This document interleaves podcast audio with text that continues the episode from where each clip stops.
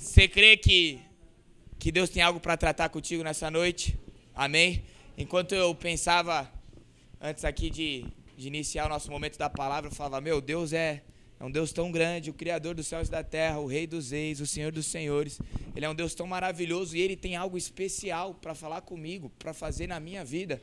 E Ele quer usar essa noite para fazer algo novo. Amém? Nosso tema é liberdade. Enquanto eu pensava nessa mensagem, muitas vezes a gente procura a liberdade da nossa vida de um jeito errado. E às vezes, a gente, às vezes a gente fala assim: nossa, eu vou viver uma vida só, eu vou viver, então eu vou fazer tudo o que eu tiver vontade. Então é isso, eu vou viver do meu jeito. Não, vou viver essa vida aqui, é, é só uma vida. Quando Deus ele me ensina a falar assim: caramba, eu só tenho uma vida, eu não posso perder tempo. Eu não posso tomar, ter escolhas erradas. Eu não posso perder uma oportunidade de Deus estar falando comigo e eu vacilar, de não estar prestando atenção, de estar viajando e não pegar aquilo que Deus falou comigo e sofrer no dia seguinte. No dia seguinte que eu digo, no futuro. Mano, Deus tem algo para falar contigo. Deus tem algo para fazer com você na, na sua vida e através da sua vida. A vida é uma só. E às vezes a gente pensa errado. Caramba, a vida é uma só. Vou fazer tudo aquilo que eu tiver vontade. E a nossa vontade ela é passageira. Eu já tive vontade de torcer para o Atlético Paranaense quando ele foi para a final da Libertadores. São Caetano, tu lembra de São Caetano? Final da Libertadores? É, Adãozinho. Pô, não era nem nascido, eu lembro. O Ada era, o Ada já tinha 35 anos. Mas a vontade passa, que depois eu vi que o São Caetano perdeu. Mas a palavra de Deus, ela permanece para sempre, amém? Então, se a gente buscar fazer a vontade de Deus, a gente vai olhar lá para o final da nossa vida. E a gente vai falar: caramba, valeu a pena viver. Amém? Então feche teus olhos aí, comece a falar com o Senhor acerca deste culto, acerca dessa mensagem, como é que você está com o seu relacionamento com Deus.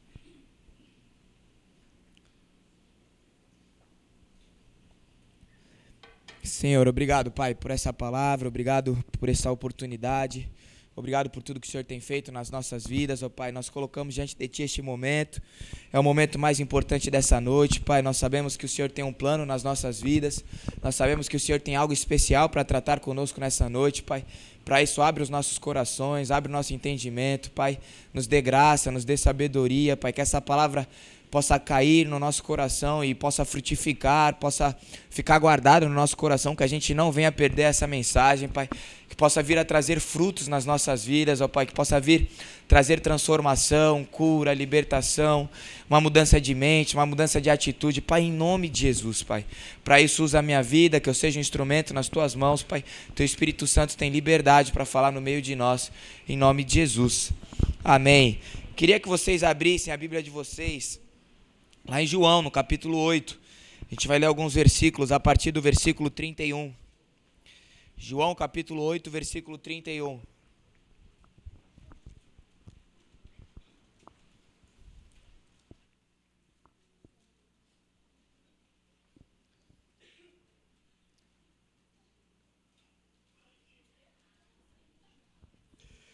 Amém? Abriram? João 8,31. A palavra de Deus fala assim: Disse Jesus aos judeus que haviam crido nele: Se vocês permanecerem firmes na minha palavra, verdadeiramente serão meus discípulos e conhecerão a verdade, e a verdade os libertará.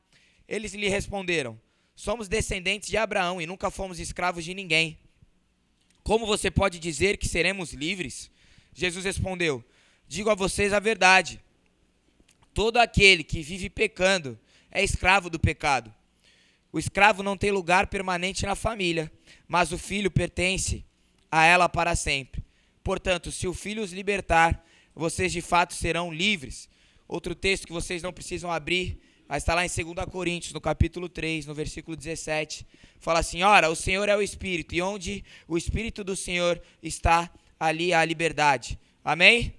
Aqui Jesus ele está falando com algum dos judeus que tinham crido nele, a palavra de Deus fala aqui. E aí ele fala: olha, se Jesus, se Cristo vos libertar, vocês serão livres.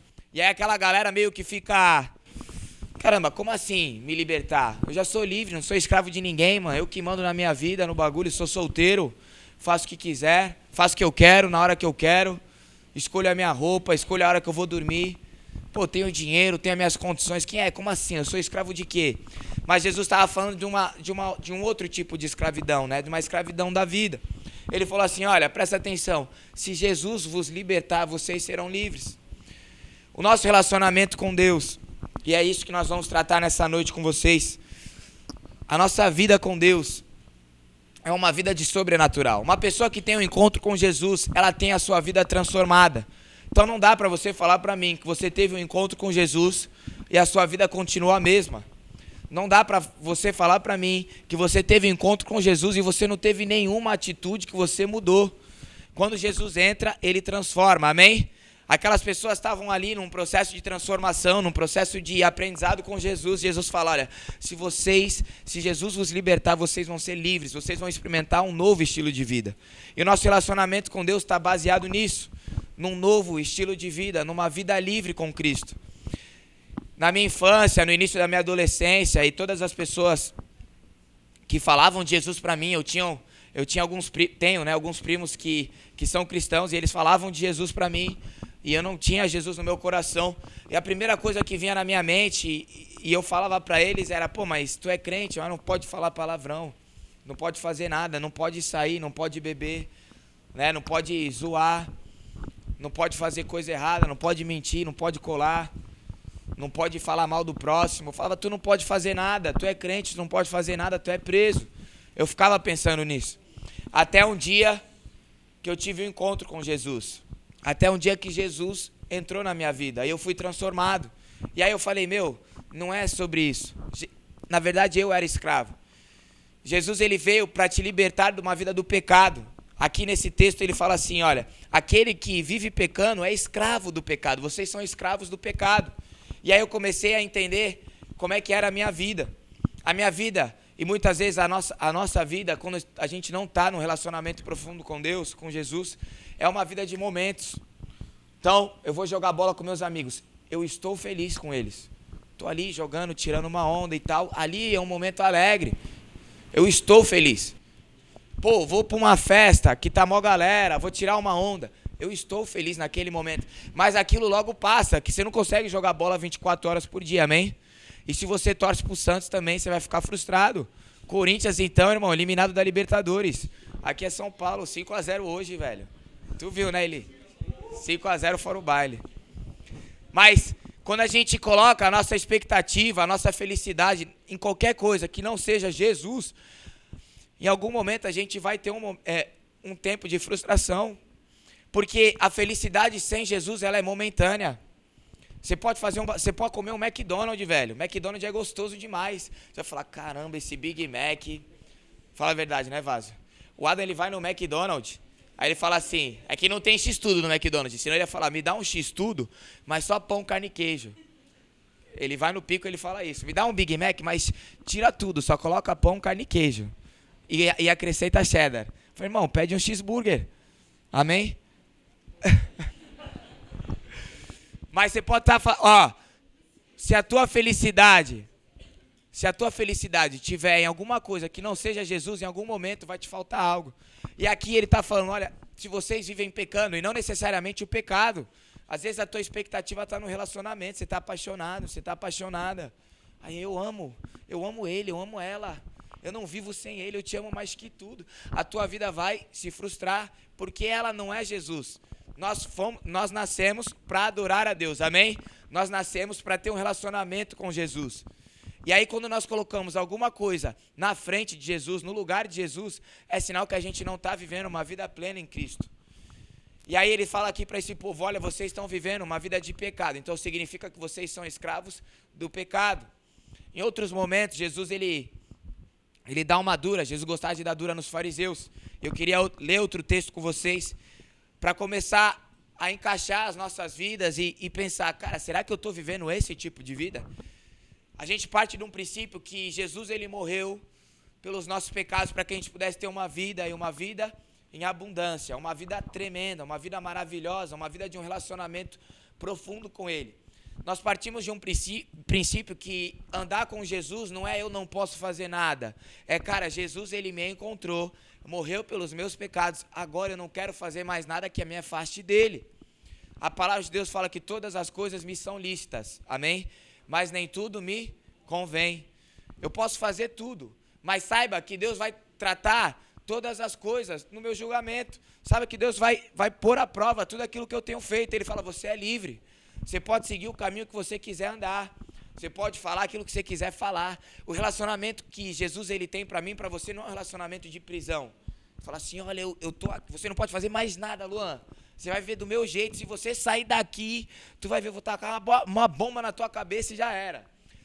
Relacionamento com Jesus não é isso, é um relacionamento de amor. Ele fala assim, Luan, eu tenho isso para você. Eu tenho essa caminhada para você, eu tenho esse estilo de vida para você. Mas você escolhe qual estilo de vida você vai viver. Você escolhe aonde você vai andar. Você escolhe aquilo que você vai fazer. Você escolhe com quem você vai andar. Você escolhe o estilo de vida que você vai ter. E aí Deus foi falando algumas coisas no meu coração. E aí eu queria ler alguns textos que Jesus vai dando e algumas características que os fariseus têm. E eu queria tratar com vocês, eu queria ver se vocês ou se eu, se a gente se encaixa nesse termo, para que a gente possa ser de fato transformado. Queria que vocês abrissem a Bíblia de vocês agora, lá em Lucas, no capítulo 11.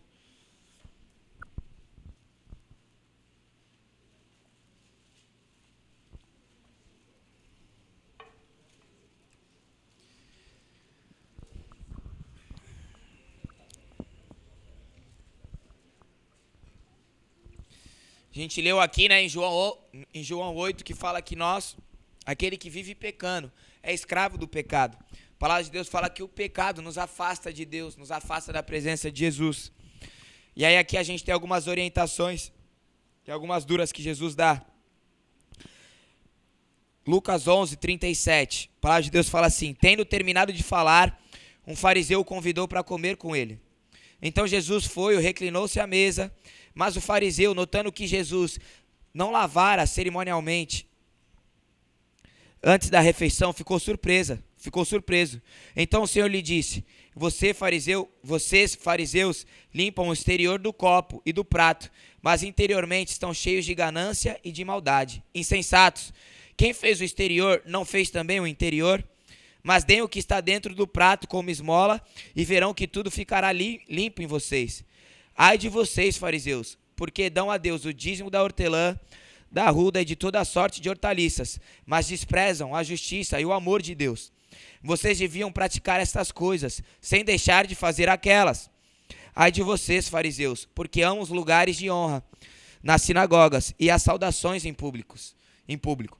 Ai de vocês, porque são como túmulos que não são vistos, por sobre os quais os homens andam sem o saber. Um dos peritos na lei lhe respondeu: Mestre, quando dizes essas coisas, insultas, insultas também a nós. E aí tem uma continuação. Mas aqui nesse texto, Deus foi falando algumas coisas comigo e eu queria traçar um, uma, um comparativo. Muitas vezes, Jesus ele dava dura naqueles fariseus, porque a palavra de Deus fala que eles faziam. A palavra de Deus fala: ah, vocês dão dízimo de hortelã, vocês dão dízimo da ruda, vocês fazem tudo o que tem que fazer. Mas o coração de vocês, a vida de vocês, está distante de Deus. E aí Deus colocou no meu coração: Muitas vezes a gente vive numa religiosidade, e a gente não usufrui da liberdade que Deus tem para nós, do relacionamento em abundância com Ele, porque muitas vezes a gente se preocupa mais com aquilo que está de fora do que com aquilo que está de dentro. A palavra de Deus ela nos ensina em vários aspectos a nos preocupar com a reputação, que é o que as pessoas pensam sobre mim, mas mais do que isso, nos preocuparmos com aquilo que tem dentro do nosso coração. A palavra de Deus fala: o homem vê o coração, mas, oh, o homem vê a aparência, mas o Senhor. Pega o VAR, Vaz. O homem vê a aparência, mas o Senhor vê o coração, mano. Deus sabe aquilo que tem dentro do meu coração. E aí a gente se preocupa em passar uma imagem. É aquilo que os fariseus faziam. Ele, eu quero, eu quero que a galera veja eu dando dízimo, mano. Eu quero que a galera veja eu adorando a Deus. Então eu vou levantar aqui minha axila com o CC na asa, mas eu vou adorar meu Deus. Eu vou lá fechar os meus olhos. Eu quero, eu quero parecer, mas eu me preocupo pouco com aquilo que tem dentro de mim. Mas a palavra de Deus, ela nos, nos orienta, que fala assim, que Deus conhece os nossos corações. Nós não conseguimos enganar Jesus. Nós não conseguimos enganar a Deus. Ele sabe aquilo que tem dentro de você. Ele sabe como é que está a sua vida interior. Ele sabe como é que está o seu relacionamento com Deus. E aquilo que vai te levar para o céu é o teu relacionamento com Deus, a tua fé em Jesus, a tua santidade. E aí você está se preocupando com aquilo que os outros vão pensar de você. Então, quero parecer crente, vou colocar uma Bíblia debaixo do braço, vou postar um versículo no Instagram, vou falar alguma coisa para alguém que a pessoa vai achar que eu estou voando, mas dentro de você, você não tem cuidado. Então, a primeira coisa que a gente possa, para que a gente possa refletir nessa noite é o seguinte: aqueles fariseus, eles se preocupavam mais com o exterior do que com o interior. Como é que está o nosso interior com Deus? Não estou falando o que as pessoas acham de você. Porque em alguns momentos da minha vida, as pessoas já bateram nas minhas costas e falaram: caramba, Luan, até crente, hein, mano? Tu tá voando. E eu tava num relacionamento fraco com Deus. Mas aí as pessoas estavam olhando o meu exterior. Mas Deus conhece o coração. Amém? Como é que está o teu relacionamento interior com Deus?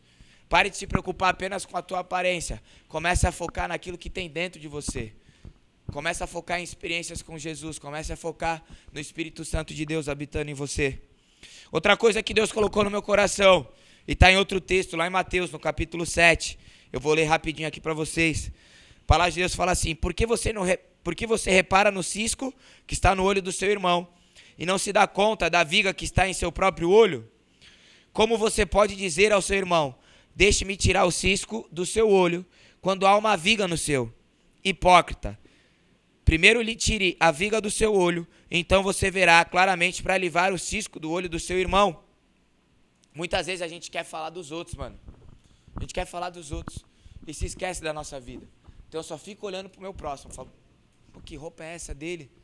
Às vezes a roupa é nada a ver, mas você tá com um monte de coisa pior do que ele. Às vezes eu falo assim, olha o que ele falou. Olha o que ele postou. Aí eu fico, nossa, não tem relacionamento com Deus. Mas quando você vai olhar para dentro de você, você está muito pior que ele. A palavra de Deus, ela não fala para eu não ajudar o meu irmão, para eu não julgar o meu irmão de uma maneira correta. Mas ela fala assim: olha, primeiro, tira a trave do teu olho. Primeiro, tira aquilo que te atrapalha, tira aquilo que impede você de ver. Muitas vezes a gente está num relacionamento com Deus religioso, que a gente se importa muito mais com o que os outros pensam do que com o que Deus pensa. Muitas vezes a gente está num relacionamento com Deus religioso, preso, na escravidão. Por quê? Porque a gente acha que o irmão está tudo errado. Que é tudo que a gente. Não, essa palavra. Essa palavra é pro Nicolas, velho. Você é louco, ele tinha que estar tá na igreja hoje, mano. E ele não veio, mas quando Deus está falando com você na palavra. A gente está se importando mais com aquilo que está no irmão do que com a nossa vida. A palavra de Deus, ela, ela é clara aqui no final. Ela fala assim, ó. Primeiro tire a trava do teu olho para depois tirar o cisco do olho do teu irmão. Não é que eu não preciso ajudar o meu irmão, mas primeiro eu preciso ficar de pé. Eu preciso ter uma vida de santidade. Eu preciso ter, entre aspas, moral para poder falar com o meu irmão. Porque às vezes a gente quer pagar um sapo, na gíria falando. Pô, irmão, tu faltou no culto hoje, mano. Você tá louco? Tá louco essa resenha com a minazinha? E quando ele te vê lá no, na escola, tu tá abraçado com três. Aí tu quer falar alguma coisa para ele. Aí de vez ele se aproximar de Deus, ele fala: Esse maluco tá louco? Tá falando de mim? Mano, Deus ele olha o coração. Deus ele se preocupa com você. Mas presta atenção. Primeiro tira a trave do teu olho para depois olhar pro irmão. Amém? Muitas vezes o fariseu parece, mas ele não é. Ele vive um evangelho de aparência. E aí eu queria trazer uma reflexão para as nossas vidas. Como é que nós temos vivido o, o relacionamento com Deus? Como é que nós temos vivido o nosso relacionamento com Jesus? Jesus, ele quer que nós tenhamos uma vida e vida em abundância. Mas lá em Apocalipse a palavra de Deus fala assim: olha, volte ao primeiro amor. Ele, ele começa elogiando aquela igreja. Fala assim: olha, você tem feito essas paradas aqui, tem dado certo e tudo mais, mas contra você eu tenho uma coisa: você abandonou o primeiro amor. Vê aonde você caiu, volte às primeiras obras, para que você não caia mais, para que você volte ao primeiro amor. O desejo de Jesus para as nossas vidas é que nós tenhamos um relacionamento com Ele constante no primeiro amor. Você lembra quando você aceitou Jesus? Sim ou não? Você era apaixonado por Deus? Amém? Alguém precisava colocar uma arma na tua cabeça, falar assim, lê a Bíblia hoje? Ou quando você tem um relacionamento com Deus, você aceita Jesus, você fala, mano, eu quero conhecer esse Deus. Alguém colocava uma arma na tua cabeça, e falava assim, ora hoje. Ou você falava assim, cara, eu quero falar com Deus. Alguém colocava uma arma na tua cabeça e falava assim, evangeliza alguém hoje, fala de Jesus para alguém hoje. Ou você naturalmente falava, meu, eu tenho um Jesus no meu coração que eu preciso falar para a pessoa que está do meu lado, que está louco, ele está morrendo. E eu preciso falar de Jesus para ele. Jesus está falando, volte ao primeiro amor. Primeiro essa mensagem a gente começou falando assim, olha, olha o que os fariseus faziam. Será que a gente tem se encaixado nesse perfil? Agora é o seguinte, como é que eu devo viver? Eu devo viver no primeiro amor, mano. O relacionamento com Jesus não é meia boca, não é raso, não é mais ou menos, não é morno. É um relacionamento intenso. E talvez você fale, Luan, mas eu nunca tive vontade de ler a Bíblia. Mano, você precisa se converter. Luan, eu nunca tive vontade de orar. Você precisa ter um encontro com Jesus. Porque é onde Jesus entra a transformação. A ponto dele chegar em umas pessoas que estavam só olhando para ele, observando ele, de alguns feitos que ele fazia. E ele falava assim: ó, larga tudo e me segue. Vai, vem comigo. Ah, mas eu não sei para onde eu vou hoje. Eu vou nessa região, a gente vai andar por aí, vai pregar o evangelho, vai entrar num monte de lugar que as pessoas não vão nos receber, mas vem aqui e me segue. O que, que Jesus tinha que fazer aquelas pessoas seguir? Era a presença dele. Quando eu tenho a presença de Jesus, quando eu tenho um encontro com Deus, e esse encontro com Deus ele é fundamental. Não existe evangelho sem ele, não existe liberdade sem esse encontro com Jesus. Você começa a ter um relacionamento com Deus, você tem vontade de orar, você tem vontade de ler a Bíblia, você tem vontade de buscar Deus. Luan, nunca tive isso. Você precisa de um encontro com Jesus. É lógico, que alguns momentos da nossa caminhada, assim como está aqui em Apocalipse, a palavra de Deus nos adverte: olha, volte ao primeiro amor. Porque quando você começou, você era mais apaixonado, você fazia mais coisas para mim, você se dedicava mais a mim, você buscava mais a mim, você renunciava mais por amor a mim. Agora você mudou. Isso é normal na caminhada, normal no sentido de acontecer, não deveria acontecer. E aí Jesus está nos orientando a voltar ao primeiro amor. O desejo de Deus para as nossas vidas é que a gente viva uma vida intensa com Deus. Não poupe a sua fé. Muitas vezes a gente está na igreja e o tema é liberdade. E a gente fala assim: caramba, eu estou na igreja, mano. Mas eu fico olhando lá na janelinha a galera no mundão, pulando carnaval, saindo, bebendo, ficando com as menininhas, com os menininhos. Aí tu fala: caramba, mó da hora, festinha, Senadinho, Inter. Caramba, queria estar tá lá. É, tu já foi. Tu é mobão agora, né, Vini? É mobão pro mobão, queria ir no mob, não sei o quê. E aí você fala assim, caramba, mas eu tô aqui. E eles estão lá. E a gente olha, a gente olha para eles e fala assim, pô, podia estar tá lá. Você não tá vivendo um relacionamento intenso com Deus. Amém? Porque quando eu mergulho, vocês estão comigo, galera? Pô, vocês fizeram uma promessa para mim, eu acreditei, velho. Que vocês não iam falar com a pessoa que está do teu lado até o final da palavra. Não pode falar. Galera, quando eu tenho um encontro com Deus e eu vivo uma vida intensa com Jesus, sem poupar, sem reservas, eu vou me entregar. Eu vou pro primeiro amor, eu vou com tudo. Eu não olho para a janelinha e fico assim, caramba, olha lá, galera. Não, eu olho para a janela e falo assim, mano, esses caras tão louco. Eu encontrei Jesus, eu encontrei a vida. Eu tô olhando essa galera, eles estão perdidos. Eles estão perdidos, elas estão perdidas. Eu preciso trazer eles para cá. E aí muitas vezes a gente vai para a escola e não se posiciona. Aí fica olhando. Amiguinha com iPhone 14, topzinha. Aí tu fala, caramba, olha ela, tem tudo, todo mundo corre atrás dela. Aí você fica assim, pensando. Aí você vai pra facu, você chega na facu e fala, pô, a galera sai toda noite, só quer zoeira, não sei o que, e eu tô aqui.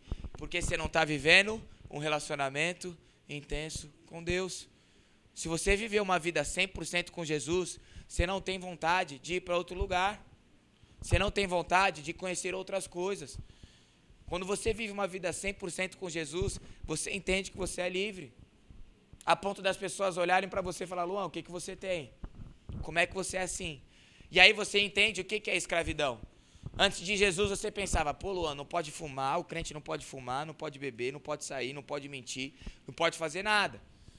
Aí quando você tem um encontro com Jesus, você fala: Eu não preciso mais mentir, eu não preciso mais falar mal dos outros, eu não preciso mais beber, eu não preciso mais me racionar da maneira que Deus não se agrada, eu não preciso mais fazer nada disso, porque Jesus me completa. E as pessoas olham para ti, e aí eu tive essa experiência no meu ensino médio, um meu amigo falar assim para mim, mano, mas como é que tu consegue viver uma vida da hora? Porque ele olhava para minha vida e falava, pô, Luan é feliz, ele é um cara que tem Jesus, ele é feliz, a gente dá para perceber. Como é que tu consegue viver uma vida desse jeito, sem fazer nada do que é errado? Aí você fala, mano, quem é o escravo? Quem é que é livre? Amém? Deus tem um plano nas nossas vidas. O relacionamento que Jesus tem para nós é muito mais do que a mesmice, é muito mais do que o raso é ser livre de fato. Jesus ele morreu pelos nossos pecados, para que nós pudéssemos ser livres em Jesus. Mas muitas vezes a gente está dentro da igreja, com 10, 15, 20 anos de igreja, preso no pecado, preso na religiosidade, preso no comodismo. E aí a gente fica olhando, poxa, mas se eu tivesse lá, poxa, mas se eu fizesse isso. Quando Deus está falando, mano, você não está experimentando aquilo que eu tenho para você. No dia que você experimentar, você vai olhar e você vai falar, eu não quero mais nada. Não importa a tua idade, não importa a tua situação financeira, não importa quem são os teus pais, não importa quem é a tua família, não importa o trampo que tu tem, não importa onde que tu mora. Se você abrir o teu coração, se você se entregar para Jesus de uma maneira intensa, sem reservas, falar assim: "Não, Jesus, eu vou fechar contigo e é e é para tudo. Vamos lá". Você vai ver o que Deus vai fazer na tua vida. Mas agora se você decidir viver uma vida rasa com Deus, você pode ter certeza que em diversos momentos você vai olhar lá para fora e vai falar assim: caramba, lá parece ser mais legal. Porque você não tem se entregado totalmente para Jesus. Amém? Pati foi mal, vou pregar mais devagar, prometo. Glória a Deus. Galera, Deus falou com vocês?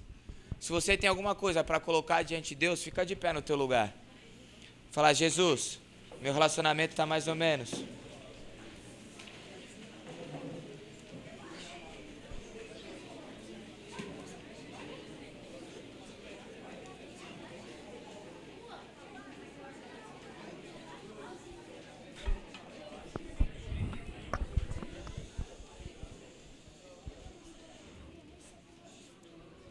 Galera, silêncio que meu filho tá dormindo, hein?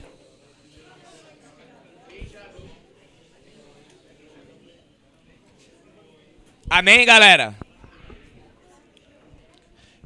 Agora é sério, feche teus olhos aí no teu lugar. Eu perguntei assim: se Deus falou alguma coisa para você nessa noite, fique de pé no teu lugar. Se Deus falou contigo, aí você ficou. Fala aquilo que Deus falou contigo nessa noite, em nome de Jesus. Você tem liberdade para falar com Deus, você tem liberdade para falar com o Pai. Falar, Jesus, a minha vida está morna. Eu não tenho me entregado completamente ao Senhor. Jesus, eu estou olhando lá para fora, eu quero ir lá para fora, mano. Eu estou achando que eu sou escravo, eu não posso fazer nada. A palavra de Deus conta a, a história do filho pródigo, que fala que quis a herança do pai, pegou a sua herança e saiu fora, mano. Foi curtir a vida. Mas a mesma história conta do outro filho que ficou, o filho mais velho. E aí aquele filho que ficou, ele quando o outro filho volta, o filho pródigo volta, ele fala assim: "Poxa, pai, você vai fazer uma festa para ele, ele te abandonou, pegou teu dinheiro, te zoou, falou mal de ti, saiu fora e agora ele volta. Ele vai ter festa. E eu que estava aqui? Ele estava na casa do pai, escravo. O filho pródigo que saiu Estava longe da casa do pai, escravo. O que Deus quer que a gente tenha, o que Deus quer que a gente seja é estar na casa do pai, livre. E se você está vivendo na casa do pai, escravo, começa a falar com Deus. Fala, Deus, eu não quero essa escravidão de religiosidade, de fingimento, de aparência, de inconstância. Senhor, obrigado, Pai, pela tua palavra, obrigado por tudo que o Senhor tem feito, obrigado porque o Senhor começou falando comigo e eu tenho tantas coisas para colocar diante de Ti, tantas coisas para mudar, Pai. Mas em nome de Jesus, Pai, não faz sentido nós estarmos aqui, não faz sentido nós nos posicionarmos se o Senhor não estiver na nossa frente, se o Senhor não fizer algo sobrenatural nas nossas vidas, ó Pai. Senhor, para isso nos ajuda, Pai. Nós queremos ter essa verdadeira liberdade, Deus. Nós queremos ser livres em Cristo Jesus, Pai. Nós queremos viver um relacionamento intenso contigo. Nós queremos estar no primeiro amor, Deus. Nós queremos amar ao Senhor, Pai. Nós queremos viver intensamente, viver com a nossa fé, Deus, mas para isso nos ajuda, Pai. Senhor, em nome de Jesus, Pai, que a gente possa se preocupar mais com aquilo que tem dentro de nós do, do que com aquilo que tem fora, Deus. Que Deus, que em nome de Jesus a gente primeiro venha tirar a trave do nosso olho para poder falar alguma coisa do nosso irmão com o intuito de ajudá-lo, Senhor. Senhor, em nome de Jesus, Pai, nós queremos ter mais experiências com o Senhor, Deus. Nós queremos viver uma vida mais intensa contigo, Deus. Uma vida de um relacionamento profundo com o Senhor, Deus. Nós queremos gastar a nossa vida em Ti, sabendo que nós temos apenas uma vida. E ao olharmos para trás, olharmos para a nossa vida e aquilo que Deus fez nas nossas vidas e através de nós, nós podemos glorificar ao Senhor e falar: valeu a pena, Senhor. Não nos deixe nos desviar, Deus, nem para a direita e nem para a esquerda, Pai, mas que a gente possa permanecer firme nos teus caminhos, Pai. Esse é o desejo do nosso coração. Nós te amamos em nome de Jesus. Amém. Ainda de olhos fechados, eu queria fazer uma última oração. Essa palavra só faz sentido se você tem um encontro com Jesus. Como eu falei algumas vezes nessa palavra, se você tem um encontro com Jesus, a sua vida é transformada. Você tem uma sede, uma fome da palavra de Deus, de conhecer a Ele. E se você quer ter essa experiência com Deus sobrenatural, de falar assim, não, mano, eu preciso conhecer esse Jesus. Eu não o conheço. Eu queria emprestar as minhas palavras para que você pudesse falar com Deus. Queria que todos estivessem de olhos fechados. Eu queria que você repetisse uma oração comigo, falando assim: Senhor Jesus, nessa noite, eu entrego o meu coração, a minha vida a Ti. Perdoa os meus pecados, me lava, transforma a minha vida muda a minha história. Em nome de Jesus. Amém.